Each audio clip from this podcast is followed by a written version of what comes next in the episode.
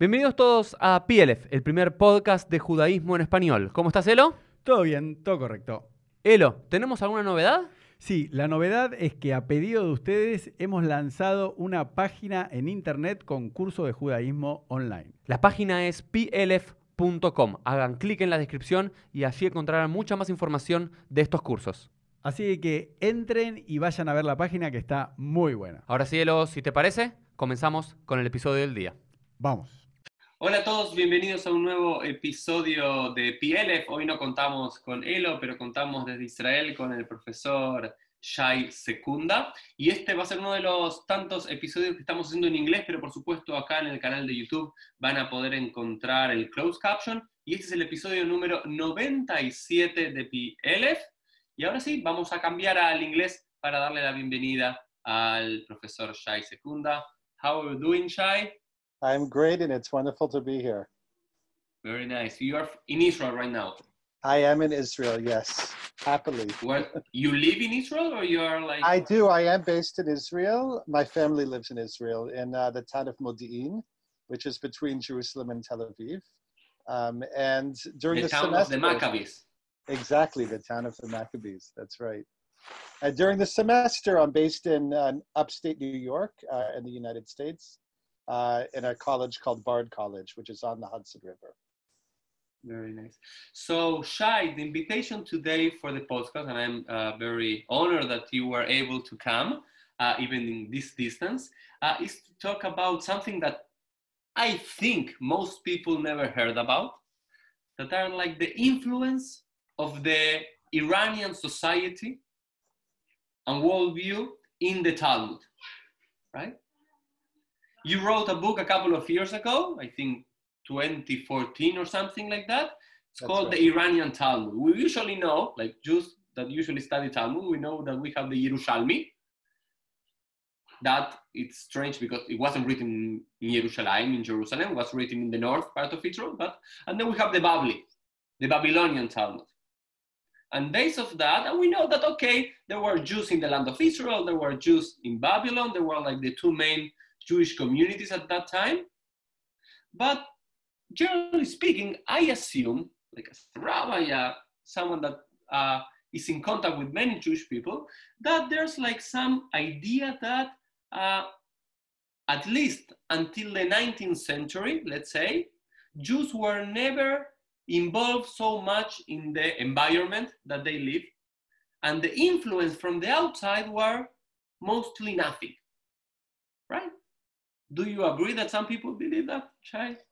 I I do agree, and I I think when I was younger, I also assumed that Jews in all places and all times looked something like uh, I don't know Jews in Poland in the 18th century, with relatively little contact and uh, and sort of focused on the inside of the community.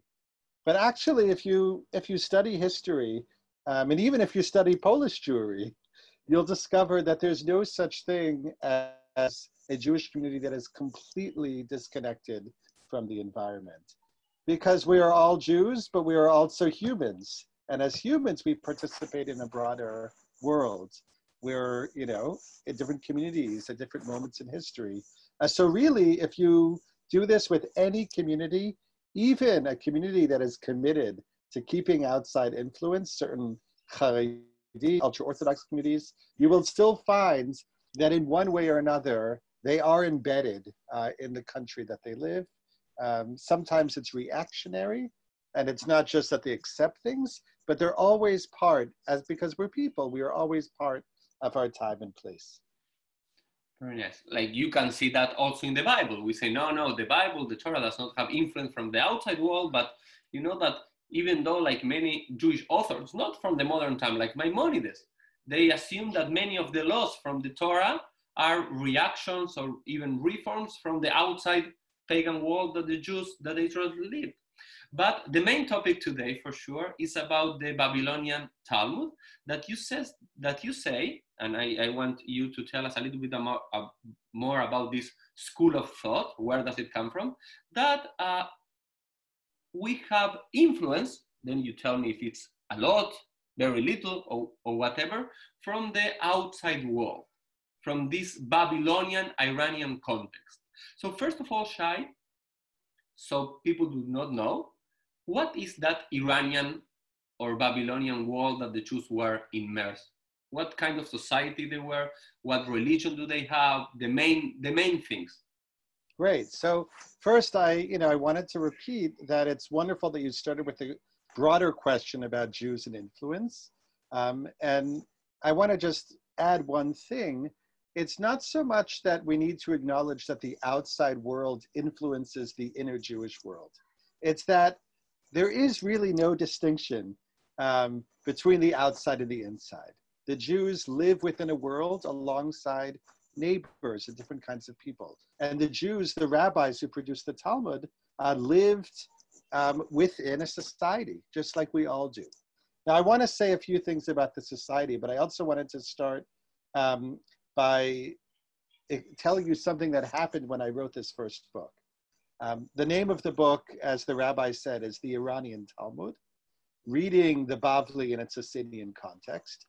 And when I first published the book, I heard that some librarians were very concerned about what just happened because Jewish studies librarians know that there are two Talmuds.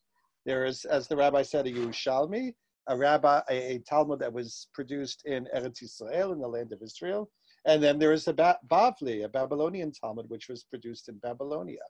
And suddenly they see a book that's just come out that's called the Iranian Talmud and they didn't know where to catalog this new Talmud. It's a third one. They think there's a. They thought it was a new Talmud that had been discovered. So I got actually an email from a uh, a person in the library who said, "We we don't know what happened here. Is this a third Talmud?" And of course, it's not a third. Talmud. It's the same Babylonian Talmud. But by thinking about the Babylonian Talmud as an Iranian Talmud, it allows us to see things and appreciate things that we didn't see before. Because the Babylonian Talmud, unlike the Talmud Yerushalmi, really was produced in Babylonia, right? Babylonia is in modern day Iraq. In uh, another way we talk about that region is Mesopotamia, which means in Greek between two rivers, two great rivers, the Tigris and the Euphrates. And there were Jews living in this part of the world from the sixth century before the Common Era, right? Sixth century BC, there were Jews living in Bavel and in Babylonia, uh, and it had been a flourishing community. Um, when rabbinic Judaism became stronger and uh, things like the Mishnah were produced, we start hearing a little bit about even rabbis who were living in Babylonia. And once we hit the third century, right, the beginning, a little after the Mishnah was uh, published, we hear of a growing community of rabbi scholars in Babylonia. Right? So you so say that for many centuries Jews live in Babylon, but for many centuries it wasn't like a rabbinic community or very strong in their Torah. At well, least, it's hard to say. This, yes. I mean, it's more like there's a black hole in, in, in history. We know very little about what was happening in with Babylonian Jewry. Right? When we compare it to the Jews in the land of Israel, or even Jews in other parts of the world, like Egypt, for example, we just have less, much less information. We have a little story in the historian Josephus about Jews uh, in the Parthian era, which is the era right before the period that the Talmud was produced in. And we have little pieces of information. But you're right. It doesn't seem like it was a community of great, you know, Jewish scholars. Um, we have, like, for example, the Agada. I don't know if it's very historic one about Hillel, the great Hillel, the one that will become the Nasi and everything. That Hillel HaBavli. That's something historical. That's right. So we do. Well, we do. Again, we do have a few names. People like Hillel is the most prominent. Also, a Natan Habavli, right? Mm-hmm. Nathan. Um, we do hear of a few figures, so there's no reason to assume that there were that there wasn't a single, even established, um, you know, Jewish scholar. But the impression that we get was it was not a community that was flourishing um, with Talmidei Chachamim, with with sort of Jewish sages, right?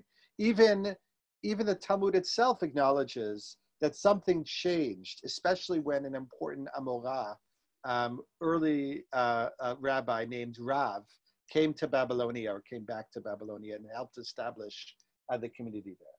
So geographically, I just want to make something clear. We're talking about Iraq, right? We're talking about Babylonia. However, culturally, politically, religiously, and in many other senses, this was an area that was under Persian or Iranian influence, right? So the, the reason why that uh, is is that for at different points in history, um, especially during this period of the Talmud, from the third century uh, of the Common Era, we have a Iranian dynasty um, named the Sasanian dynasty that not only was present in Babylonia, but in fact had their main government based in right right around where the Jews were living. Um, so their winter capital was in a city known as Ctesiphon, um, and there were many people who were Persians, who spoke Persian, who were Iranian, who were established there, and who ran who ran the government. Um, so whenever, let's say, you know, there, there's always a saying. In fact, it's even in the Talmud. How do you know where a person really lives, right? Especially nowadays, many of us are very cosmopolitan. We we live here, we travel there. Where do you pay your property taxes, right? So when the if Jews, you pay your property taxes for 30 days in some place, you live there. Right. right? That you so become when, a, I, I think that the Talmud says something Baba Batra or something like that. Exactly, exactly. So the the the the Jews in Babylonia paid the Iranian dynasty, the Persian government. That's where their taxes went, and that was politically the dominant force in in the region at that time. Yes. Let me ask you one question, Shai uh, because it's not the first time in history that Jews were under the regime or the influence of the Persian world, right? Even in, in, in, in, the biblical times. It's different, it's the same, because let's remember all the, the viewers and the listeners of this podcast that from the last part of the sixth century until uh, Ale, uh, Alexander Mokdom, uh, the great Alexander, like for more than 200 years, the Jews were in the influence of the Persian world. Is the same Persian world or is different? Well, of course, it's different in the sense that you know we are diff- we are different people at different times in history. The Jews, that it's 100% correct. The Jews who were living in Babylonia at the time of the Talmud were not suddenly encountering Persians. This was a long, this was an old story. And they had, um, the, in Jewish history, we had had very close connections with the Persians. In fact, in the sixth century before the Common Era, the first real Persian emperor, right, who established Iran not just as a country, not just as a society, but as an empire, was a figure known as Cyrus, Cyrus the Great, or in Hebrew, Koresh, right? And if you know your Tanakh, if you know your Bible, you know that Koresh is not just any random ruler, but in fact is referred to in the book of Yeshayahu as Mashiach, right? Obviously, that doesn't mean uh, the same thing that when we use the word Mashiach nowadays. However, it does mean that he is anointed, that he has an important role in history, that God sort of designates him as an important role in history. And that role is after the Jews had suffered under the Babylonians. Um, and had been exiled, he begins a process by which the Jews are able to return to Eretz Israel, a province that came to be known as Judea because it was in the area of Yehuda, um, and even ultimately help build the second temple, the second Beit, uh, Beit HaMikdash. Mm-hmm. So, so Koresh and then other important Persian reader, uh, uh, rulers like his son, uh, like the next ruler, I should say, Darius, Darius, uh, and then further names that you might know from the Tanakh, uh, like Achashverosh. These are all rulers of a Persian dynasty that was known as the Achaemenid dynasty. So it's a different Persian dynasty. Hmm. However, there is some continuity. Uh, even though there was a pause of many centuries between that dynasty, uh, which the Jews had had had much to do with, the Achaemenid dynasty, and the and the Sasanian dynasty, which was the dynasty that the Jews were under. In fact, I'll actually uh, th- there's a, a line by a um, um, an important Amora, an important rabbi named Rava, that has to do with the laws of Purim, right? Rava asks, and the Talmud asks an important question. Why do we not say Hallel? Why, does it, why do we not say this important part of Tefillah, thanking God when it comes to the holiday of Purim? Right? Every other holiday we say Hallel. We say it on Chanukah, when we're happy about the victory of the Maccabees, Pesach, Shavuot, etc. Why do we not say Hallel on Even in Rosh Chodesh, like today. Correct. Exactly. Why uh, it's it's such a nice thing that one Mhm. can do. And the rabbis give different responses, but the response of Rava is a great response. He says, Akati ad- avade de Achashverosh anan. We are still servants of Achashverosh. And what he means by that is not just generally we're not yet free, but something very specific. He saw continuity between the Persian Mhm. emperor during his day, someone whose name who's known as Shapur or Shvor Malka, who's who's mentioned many times in the Talmud, and the ancient Persian king who had made life very difficult for the Jews uh, during the period of Purim, Achashverosh. So he said, as much as we are happy and grateful to God that tragedy had been averted, we cannot um, fully express Hallel, praise, because we are still under, in a sense, the same regime. Now, of course, it was different, and Rava knew there were differences. However, he correctly saw continuity between the earlier Jewish experiences with the Persians and the experiences uh, that he had as a rabbi during the Talmudic period. Very nice. So we now at third century in the Common Era, the first era of the Amoraim, the rabbis of, of the Talmud, and the Jewish center of knowledge, it slowly goes from the land of Israel, right, to Babylon. Why is that? Why? What's the reason for that, Shai? So that's a great question, and it took some time, um, and there was a, a lot of competition between the rabbinic community in the land of Israel and the rabbinic community uh, in Bavel. Um, in many ways, right, the the the saying "Ki mitzion tetzei Torah," right, a pasuk, a verse from Tanakh, remained in effect. There was respect for the type of Torah and the type of leadership that came out of Eretz Israel. However, right, gradually the type of learning, first of all, that took place in Babylonia, um, and the level of learning became impressive. So at least the Jews in Eretz Israel had to um, acknowledge that. But beyond that, there was a political difference, which was important during this period, during the Talmudic period, and became even more important after the Talmudic period, um, after the Islamic conquest. Because Eretz Israel, as much as it is the center of the world for us, was not the center of the world in late antiquity. It was a Roman province, so it was under the Roman and then Byzantine uh, Empire, but it was an eastern province. It was a place that was not at the center of the empire. Babylonia, on the other hand, politically was at the center of a world power.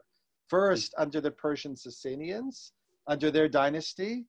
Um, so the kind of effect, the world effect you could have by being a Jewish community, right, in a major world center. It's like being And- in New York today, let's say. Exactly, right, or any kind of Okay. major, exactly, that's correct. And then after the Islamic conquest, when really the Jewish community in Babylonia sort of won uh, in terms of Jewish history. So that when we talk about the Talmud, we're talking about the Babylonian Talmud and not really the Talmud Yerushalmi from Eretz Israel. And the customs, for the most part, solidify from Babylonia. The Islamic Caliphate, right, early on was based, was centered in Baghdad, right? In the ninth century, for example, the most powerful caliphate um, was centered in the heart of the Jewish community. So once again, and Eretz Israel was very much a backwater politically. So once again, I think politics um, played a role, not just the impressive learning and growth of the community in Babylonia, but also their proximity to power uh, was also significant. Now, if, you- if you don't mind, I wanted to say a few more things about what it meant to live in an Iranian empire, right? So, it, obvi- I- you know, I mentioned that's where you pay your taxes. There's, you know, the name of this dynasty, but it also meant certain things culturally and religiously. that distinguish the experience of the Jews in Babylonia from the Jews in, let's say, Eretz Israel. One, uh, which I think is important, has to do with religion. The, the religion that was closely um, associated with the kings uh, in uh, in Bavel, in the under this you know the Sasanian Iranian dynasty, was a religion known as Zoroastrianism. Zoroastrianism is still a religion that has followers, something perhaps like 100,000 followers throughout the world. And it is a fascinating religion. Um, one of the most distinguishing aspects of this religion is that we think of it often as dualistic, hmm. meaning that the world is sort of divided between two forces, a good and an evil force. There are two powers, right? A good God to which one worships, Ahura Mazda or Ormazd, and an evil god, Ahriman, um, which one wants to destroy, one wants to defeat. Um, and the structure of many of the practices um, and the beliefs in the religion are dualistic. Now, that might sound very different from Judaism, which is a monotheism, but actually, there are certain similarities because, as much as Zoroastrianism is dualistic, it has these two forces, it's known as ethical dualism, meaning one only serves the good power, right?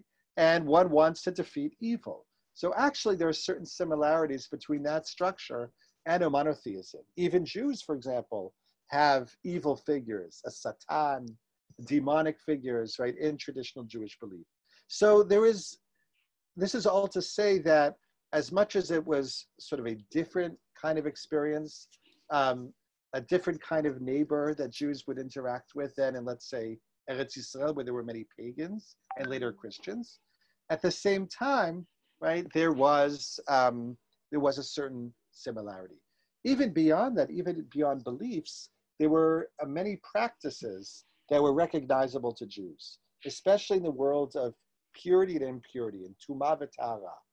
So, for example, Jews already, you know, it's already in the Bible um, avoid relations during the menstrual period, um, and also um, do not, um, if they come into contact with the dead, are considered to be impure. The priests are supposed to avoid contact with uh, with the dead.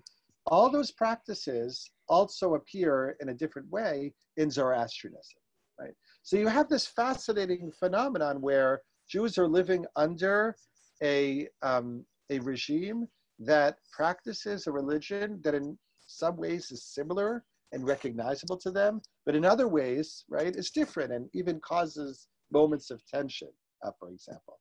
I'll give you an example just of a, a quick kind of tension. Um, on the holiday of Hanukkah, Jews light the menorah, right? They, they, they light for eight days, and it's an important religious practice. The Gemara in Masechet Shabbat, where these halachot, these laws are discussed, uh, talks about a concern with the Zoroastrian priests confiscating and taking away the menorahs.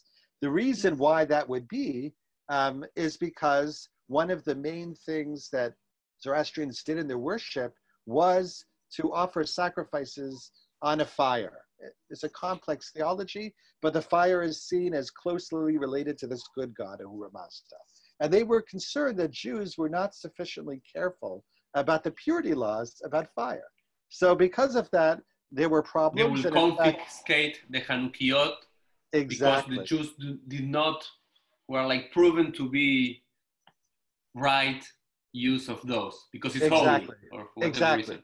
Exactly. Let, let, me, let me ask you something. I, I, think if I'm not mistaken, Shai, and you're an expert in this field, uh, the first time that this idea of lighting the menorah appears in the Babylonian Talmud, all these like the main laws, like and and uh, if I'm not mistaken, I think I read an article from you or someone else uh, that says that uh, maybe this whole association with light and fire on Hanukkah that to, today, in these days, and for the last 100, uh, 1,700 years is the main thing of Hanukkah is from the Zoroastric uh, world and not from the traditional yeah, Jewish world. so that's that that is correct. Though it's actually a really good test case to see how influence might work. Right? It's not that Hanukkah was a holiday that the Zoroastrians right celebrated, and Hmm. then Jews said, "Oh, that looks like a good holiday. We want to do that also," and then they took it. That's certainly not the case. We know historically how the the, the holiday developed. Instead, it's a very interesting and complex process by which there is a holiday that was on the books and even included before I think Zoroastrian influence, even included some lighting of the menorah, but it only became an important holiday. It only became a focus of a lot of energy. As you said, really the only extensive discussion of the laws of Hanukkah appear in the Talmud Bavli. There's very little mention in the Talmud Yerushalmi, just of the bracha that one says and a few other things. Uh, so only in Babylonia, where fire was such a powerful symbol, Hmm. did Jews say, you know what, this is an important holiday. In fact, there's evidence that some Jews, not in Babylonia, thought that Hanukkah should just die out along with many holidays that Jews celebrated from the Chashmonaim, which are listed in a text known as Megillat Taanit. But in Bavel, where the fire was such a powerful symbol, right, it seems that this encouraged Jews to develop these halachot and to really get into the symbolism and the significance of the of lighting the the, the, the candles. Very nice. So Shai, let's let's continue a little bit uh, about this uh, about the religion and the regime. How are the relations between Jews, or let's say rabbis, the, the aristocracy of the Jews of that time, and the Zoroastric uh, and, and the sorry the Sasanian uh, regime empire, the kings? So that is a, a great question, and it's a difficult question to answer because again, we don't have a lot of evidence between Jews and you know the the uh, the regime. One example is an inscription, a gigantic and monumental in- inscription that is dated to the third century of the Common Era and was produced by a priest, a Zoroastrian priest named Kurdir.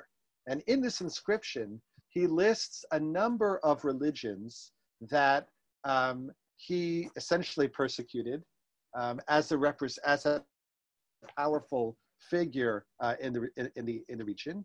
And one of the groups that was persecuted persecuted uh, were Jews. Right, Jews are listed as the group that he says he you know he hit, um, which seems to me that he persecuted them uh, in some sense. It's also an interesting inscription, if we have time to discuss, because it tells us about other religious communities that were living there. So I'll just name, you know, a few. There were Christians that were there. No, I think it's Um, important because you, you can say that was a cosmopolitan world, the Babylonian, a- and the Jews that's had a lot of right. influence from many minorities. That I think is important. that's right. So there were different, actually different communities of Christians. Uh, apparently, a local community of Christians that spoke Persian, um, uh, and then uh, a, a, community that came from the west that spoke mainly Greek, uh, Syriac Christians. You have other religious communities like Manichaeans, uh, which was a new religion that had just started at that time. And these different communities and more are listed alongside Jews as people who had been persecuted. So, on the one hand, we do have evidence that th- there were forms of persecution, not specifically directed at Jews. It doesn't seem like we have something like, you know, anti-Semitism as we know it uh, today and at different points in Jewish history, where Jews are the focus of, you know, conspiracy theories and and and really a lot of hatred. But Jews were persecuted, and there were some tensions um, um, between the, the community and the Sasanian Empire. At the same time, if we take a broader view, uh, it does not seem that the Jews suffered terribly uh, at this moment in history. The Talmud tells stories. They may not be historic, but they tell you something about good relations between rabbis and even the Persian king, right? Um, so the rabbis uh, will talk to the Persian king. Sometimes they'll even joke with the Persian king. Can you Right. tell us some story? Can you tell us some of those uh, stories, Shai? Sure. So one example, it's not even a story, but just an anecdote, is about a important early Amora who lived in the third century named Shmuel, and he is described as juggling in front of the king, in front of King Shapur I, a king who lived. He was the second uh, king in this dynasty, um, and you know that little anecdote gives you a sense that you know they even again if it's not historic but they saw themselves as wanting to respect the king as wanting to gladden the heart of the king. Um, another story also between a conversation between shmuel and the same king shapur is even a little more insightful. It, it, it's a conversation about how will the messiah in jewish belief come? And Shmuel uh, knows that the Messiah comes on a very humble donkey, right, as it's uh, described in Tanakh. And Shapur is very bothered by this. He says, I'll give him a thousand colored donkey, a very beautiful, you know, impressive donkey. Why does he have to, or, or creature, horse, why does he have to come on in this humble donkey? And that little story also gives you a sense that you know, again, if it's not historic, but they could imagine talking about theology uh, with uh, with these kings. Other stories, um, also a little anecdotes. Uh, when you say about, once again, because I think it's important for the viewers and listeners, when you say these stories, these agadot, are not historic, what do you mean by that? Because once again, for many Jews, they stay from the beginning that everything that is told in the rabbinic literature is something that happened in history, right? And you're assuming, Shai, that, that this no, do not necessarily happen. What's the scholarship about that in these days, right, Shai? Sure. So that's that's uh, that's important. I should have uh, added a little bit. Um, th- this is that to begin with, many stories that are recorded in the Talmud are not historic or not necessarily historic, meaning that they're not describing things that happened exactly in that way at a certain moment in history. That is not, you know, God forbid, because the rabbis were liars or they were trying to sort of, you know, say things that weren't true. Mm-hmm. Um, but rather, it's because, first of all, the rabbis were much less concerned with whether something happens historically or not than modern people are. It's an obsession that goes back many centuries, especially in the West, that we need to know did this event happen uh, or not? And if it didn't happen, it's not important. The rabbis did not live in such a world. They were more interested in telling stories uh, because they contained certain values. They, mm. they, they, they played important roles in their culture to tell these stories. Um, and, the, and one of the ways we know this is if you study um, rabbinic stories very closely, and let's say you compare the way these stories appear in one rabbinic text and in another, you see that they appear differently um, in ways that are very similar to storytelling cultures. Right? One time you're a rabbi, I'm sure you've told stories in your sermons. One time you tell a story one way, one time you tell a story another way. It's not that one story is necessarily more true than another, it's because in different contexts, we're trying to convey different meanings, or there's an audience that needs to hear something uh, different. Now, that doesn't mean that the that all rabbinic stories are not historical. It just means that the main purpose of them being told was not historical, and it's quite possible that they, in fact, are not historical, at least as they, you know, describe things uh, exactly.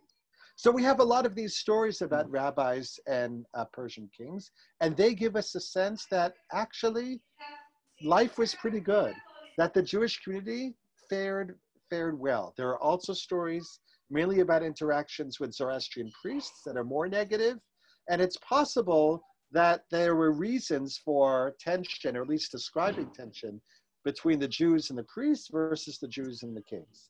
Uh, but Jews and the kings are okay, usually, let's say, let's put it that way, and Jews and priests and the Zoroastric priests, that they are called like the, uh, and I think this is something interesting to, that you can uh, deep a little bit more, that these priests are called like the magos. That's right. And, and so, I think for the Spanish speakers, it's important to say that usually, like people that are aware of the New Testament, okay? And the Christian Bible, when we talk about the Reyes Magos in Spanish, I don't know in English. Sure. Exactly. Yeah, yeah. The three magi. The yeah. three magi are not usually like magos, like magicians that we understand today, but usually it's what Shai? Yeah, so that that's actually one of the ways that people, even in the West, know of Zoroastrians. There is a story in the New Testament there's a complex story because it's translated different ways in different Bibles, right? Mm. But the original sense is that there are three magi. Magi is a name and um, an old name for Zoroastrian priests that not only appears in literature written by other people like Jews and Christians, but also even Zoroastrian priests themselves use, like when they stamp a document, and I've seen some of these stamps in museums around the world, they'll use a term that's basically the same term as a magus, right?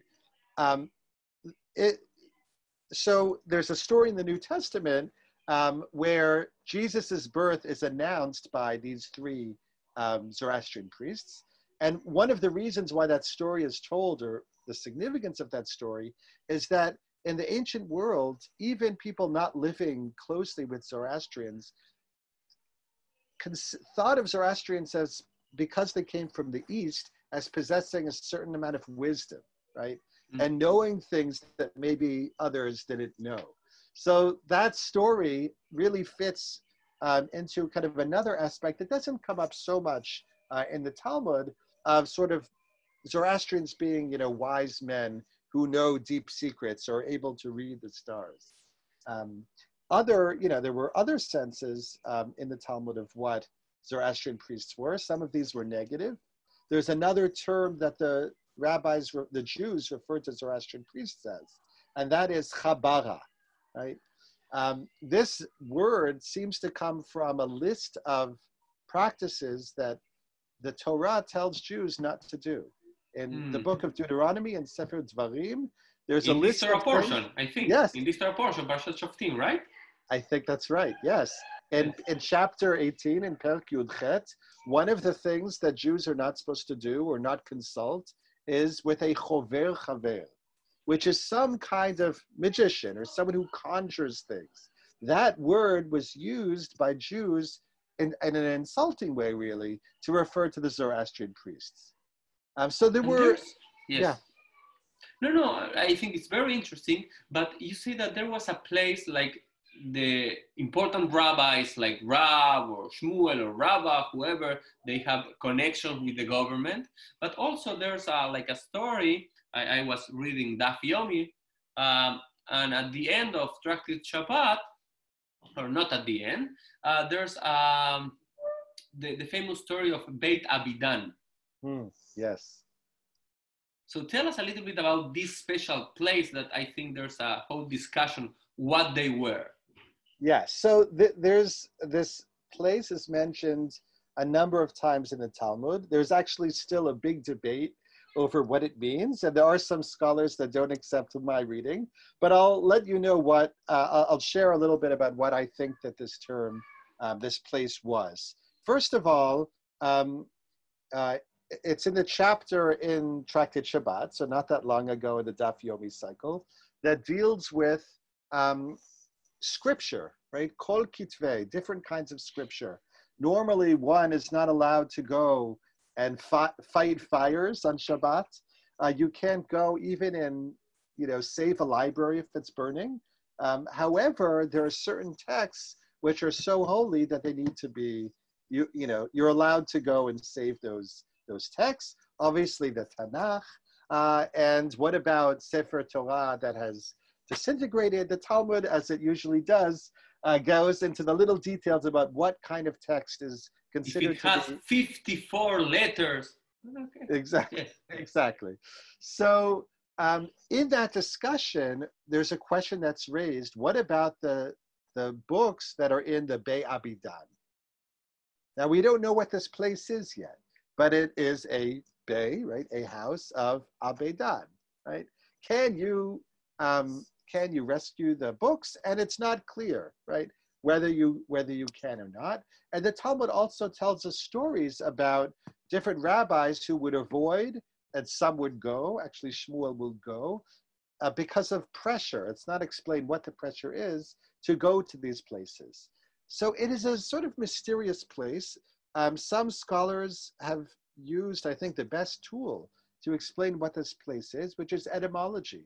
You know, a study, a close study of the history of the word, uh, kind of breaking it down in, into its parts. Um, and that word seems to consist of different elements. One of them is the word by, right? Abedan, baidan, um, which is a close relative of the word bag, as in Baghdad.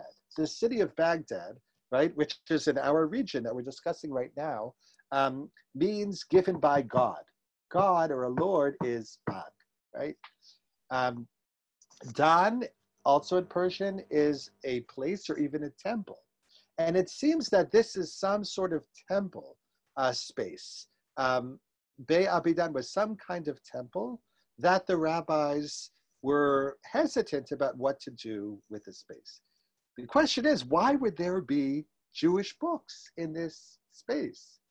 Um, and that, and for that reason, I, I, you know, I suggest that it had to do with a fascinating phenomenon that was taking place in the Persian Empire at this time. That was to gather all of the wisdom of the world, to compare different texts. This is what the kings were encouraging with the Zoroastrian priests, and to try to, you know, try to figure out what the truth is, essentially. Mm. So I suggest perhaps that the reason why there were books in this this temple of a Persian name is because it was part of this process. It's not only me that suggested it. In fact, some of the Ge'onim uh, even suggest that it was a place of vikuchim, of debates. They see it that's something Rashi, like right? I think that's the famous Rashi. Rashi. Actually, it already goes back to uh, Rabbeinu Hananel, um, and and he seems to be based on the Ge'onim. Um, the model that he's thinking of sounds like something we know from the Islamic world of a majlis, which is the word for parliament actually to this day, but also is a place of debate, right? Of vikuchi between different religious communities. And I think it's actually a very good reading of what this place would be. Perhaps it's a good misorah about the about the meaning of this term that otherwise is not clear to us. Amazing, Shai. And because you were talking about Persian words, right? The, the language that they spoke was Persian, right? And we know from the Torah, from uh, the Mishnah, and the Yerushalmi, and the Midrashim, from the Israeli, the, the Eretz of Israel, that we have a lot of loan words from Greek and from Latin. Do we have Persian words in the Babylonian Talmud? Yes. And if you can tell us some of them that may are for interest. Yes, we, we do. And we have words that come from different stages. We don't have as many words in Persian as we do words in Greek that are in the Midrash. Um, and that, that's an interesting question as to why that is. But there certainly are words that are Persian. I'll give one good example, a holiday that actually is not that far away from us, the holiday of Sukkot. We take a etrog and a lulav, hadassim and aravot. Right? Three of those words are good Hebrew words. Uh, and one of those words is a Persian word. The word etrog is a Persian uh, loan word, right? In fact, the Torah, when it talks about the fruit, Pri etzadar, etzadar, right, which is some kind of citrus, right? And the rabbis say this is an etrog using that Persian word. Mm. So even kind of at the center of you know a Jewish word that we use all the time, that is uh, an old uh, Persian word. Uh, but there are other there are other Persian words that we come across as well um, and that are even in Hebrew spoken today. When you talk about colors in Hebrew, right, gvanim, um, gavan, that is an old Persian word. The word is gon, and it means color, and it entered the Hebrew language actually even before the period of the Talmud. If I'm not mistaken, it already shows up uh, in the Mishnah.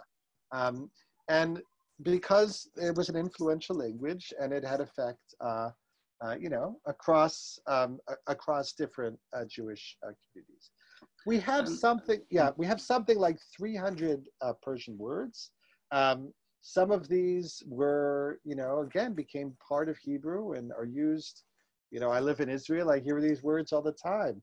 Right now, it's a very politically tumultuous time in Israel, and a lot of people are going to hafganot, right? Lahafgin, that word has a Persian origin also. It shows up first in the Talmud.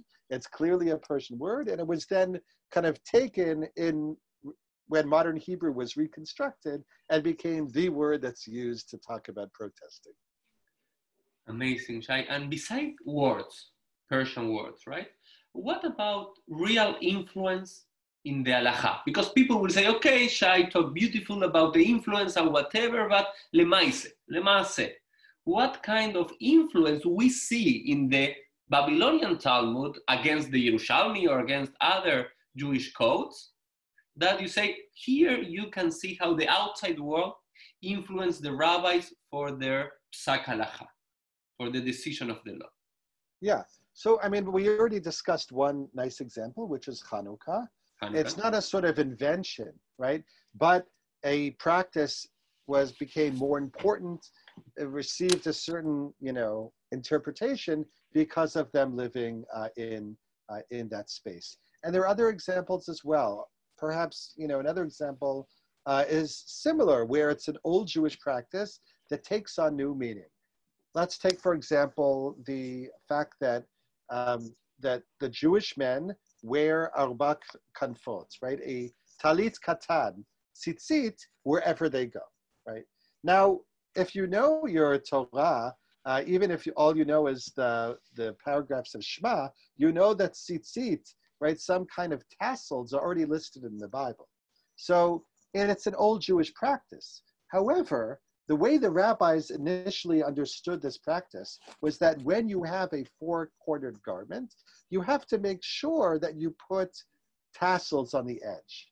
Only in the Talmud, uh, only in the Babylonian Talmud, actually, in a very fascinating passage um, that describes kind of the importance with the angels about this. Do you have to make sure? Is it important to make sure to wear tzitzit, even if you don't have to, right?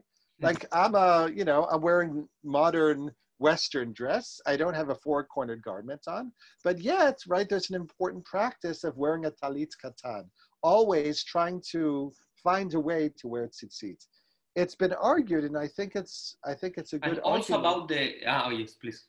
Sorry. so it's an important argument. It, I think it's a good argument that Jews were living in a place where Zoroastrians um, had practices that looked familiar and looked important, right? Zoroastrians wear two main ritual garments. One I'll get to in just a second is a belt that separates the upper half from the lower half, and the other is a special shirt, right, with certain strings on this shirt, right? Um, and they and it is extremely important in you know the Zoroastrian practice of that time to always wear the shirt. You're if you go around without this shirt, it's considered to be a sin. So I think it's a very good argument to say um, that Jews began to see tzitzit not just as something you do when you have a four-quarter garment, but something that you should always walk around with uh, because of Zoroastrian um, influence. Similarly, I think with belts as well. Um, Yes, sure. in perhaps an even more important right Zoroastrian ritual garment was a belt that separates the top half of the body from the bottom. In fact, there's even a Gemara in Masechet Sanhedrin uh, where a rabbi debates, Amemar, debates with a Zoroastrian priest about the importance of separating the upper and the lower half. The, the uh, Zoroastrian priest says that the upper half is the realm of the good, the good God, or Mm. Mazd, and the lower half is the realm of the bad force, Ahriman. And Amemar says no, right? That in fact, that this is all one body that works together. Nevertheless, a practice which already existed earlier became stronger to need to separate the two halves of the body. And it's quite And even though that you see it today in the Hasidic world, right? Exactly, Even wear a gartel, right? The Hasidim refer to a gartel, a special belt. This seems to also perhaps come from a way of thinking about the body as two different halves uh, that need to be uh, separated. So there are many examples. I actually have a book that I And just what, what about covering the hair? What about covering the head? That also comes from the Babylon, like the idea of wearing a kippah or a hat or whatever. That also comes from that part, or the importance, or not too much. So that's a great question. I'm not sure if that necessarily is, you know, if, if there's reason to consider that to be a Zoroastrian practice. However, you are correct. It only seems to become important in the Babylonian Talmud. Um, it has sort of religious significance to cover the to cover the head, and we know this is actually different from Christian practices in, in, in, different parts of the world, where actually a sign of respect, right? Someone walks into a church, they take off their hat. So it is possible. I don't know, you know, I don't want to, mm. um, you know, say 100%, but it is possible that it reflected a way of thinking about covering the head, which was unique to Babylonia and was different from even what we find uh, in the land of in the land of Israel. And what about one or two more questions so we can get to, to the end with a couple of, of questions that I, I, I may have, Shai. What about the loss of mourning? I, am teaching a class of some students about uh, the third chapter of Moed Katan, that is like the main chapter in the entire Talmud that uh, talks about um, mourning practices in the Jewish tradition. And one idea that appears once and again is Shmuel, if I'm not mistaken, that says that in regards of mourning, we should take the, we should be mekelim. We should be very lenient. Yes? And what about that? Shai? Yeah, so I actually, I wonder if the book is here. It is, hold on. yeah, so I have a, um, I have an article um, that's connected to a chapter in this wonderful book. Um, I know, that's, that's, what, that's why I'm asking the question. so um, yes, uh, you know the authors of this book, Josh Kulp and Jason Rogoff, show that this is a real trend in the laws of mourning in the Bavli specifically. And they actually asked me. They called me up. They know that I, um, you know, I researched the world of uh, Iran. They said, "Is there anything that could explain this?" I said, "Actually, there is. Zoroastrians and also another neighboring religion known as Mandeans were very strict about not uh, mourning too much, and they tried to minimize mourning as much as possible. Some of the beliefs that they express, which are fascinating, is that if the relatives of the person who died cry too much, then there is a river that is very difficult to cross over uh, for the for the soul, right? So there were all kinds of ways that people living near the Jews thought about uh, the need to decrease mourning, um, and I think it's quite possible that the insistence of Shmuel and really the sugya is often built this way in a direction to be more lenient in mourning. I think it might come from uh, also influence of the broader society. Very nice. So, uh, if I'm not mistaken, Shai, uh, in the in the edition of the of Steinsaltz, that uh, died a couple of, of weeks ago, uh, they consult you in regards of the Persian words that's correct? That's right. Yes, it was a wonderful project to work with the Koren Talmud. Um, in fact, a lot of the work had already been done in the original Hebrew Steinsaltz, uh, but when they translated it into English, and I hope at some point they'll do the same in Spanish, because um, it's such a wonderful edition.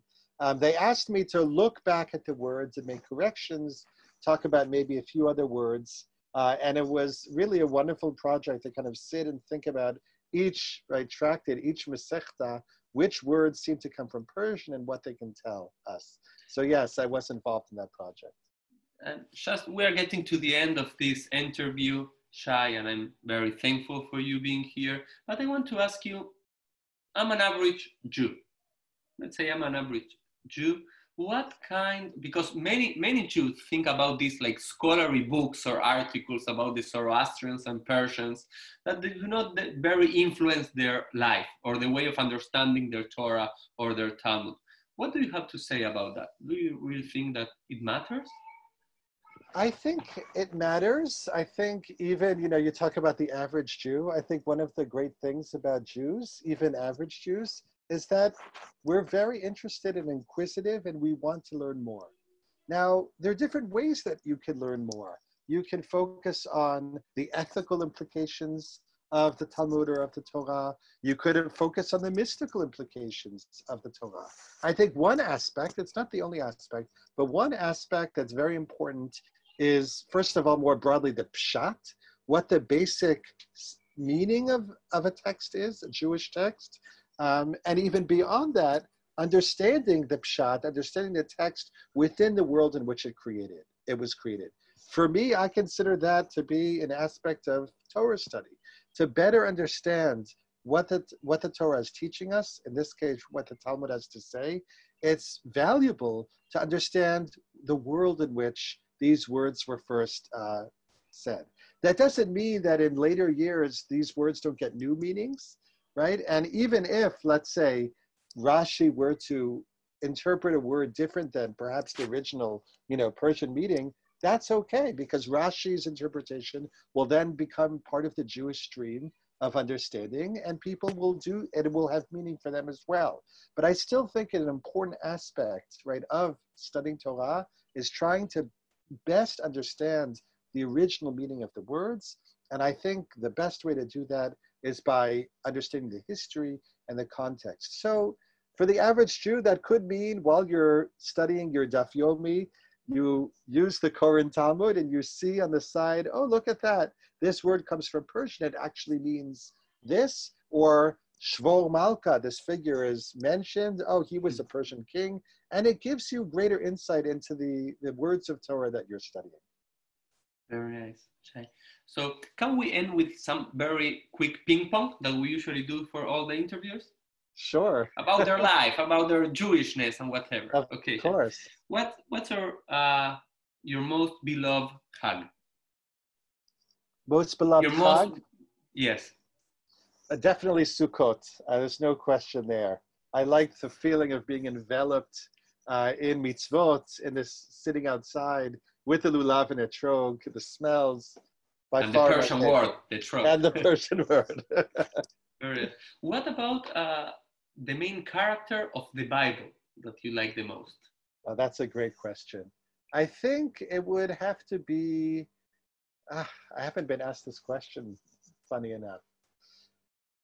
I think it would have to be David Hamelech. I know many people would say this, but there's something so um, evocative about a figure who fights wars, um, makes mistakes, uh, and yet, you know, ends up composing these beautiful songs uh, and only once, there's only one thing that he wants towards the end of his life, is to settle down and help God build the Beit HaMikdash. Such a, you know, fascinating and beautiful character. I've always kind of gravitated towards uh, David HaMelech. And what about in the rabbinic literature? Some character that for you is like one of the other great heroes of our tradition? So that would be Rava. Uh, because he Hmm. lived in the center of this Persian. That's the first time we hear it here, okay? and he, you know, he was obviously a tremendous Talmid Chacham.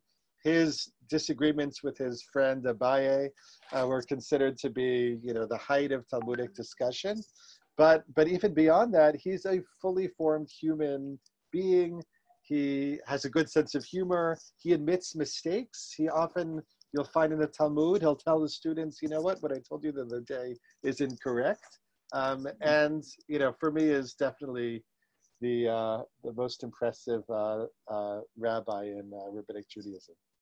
and Acharon, acharon chaviv, the last one, what's the mitzvah? The mitzvah that you say, this is of the Tariag mitzvot, of the 613 commandments, this is one, the one for me. This is the one that I uphold the most. I think it's Talmud Torah. I think it's Torah study. That's a common one here, let me tell you. I'm sure it is. I was trying to, you know, there are many other mitzvot which I, I love, but since even uh, since I've been a young person, being able to sit and study, especially with a you know a chavruta with a study study partner, you know, in a sweet moment, maybe Shavuot night, um, it to me is one of the most beautiful mitzvot that I'm, you know, privileged to be able to participate in. Very nice. So thank you very much, Shai. I will stop the recording right now. Y nos vemos todos en el próximo episodio de PLF.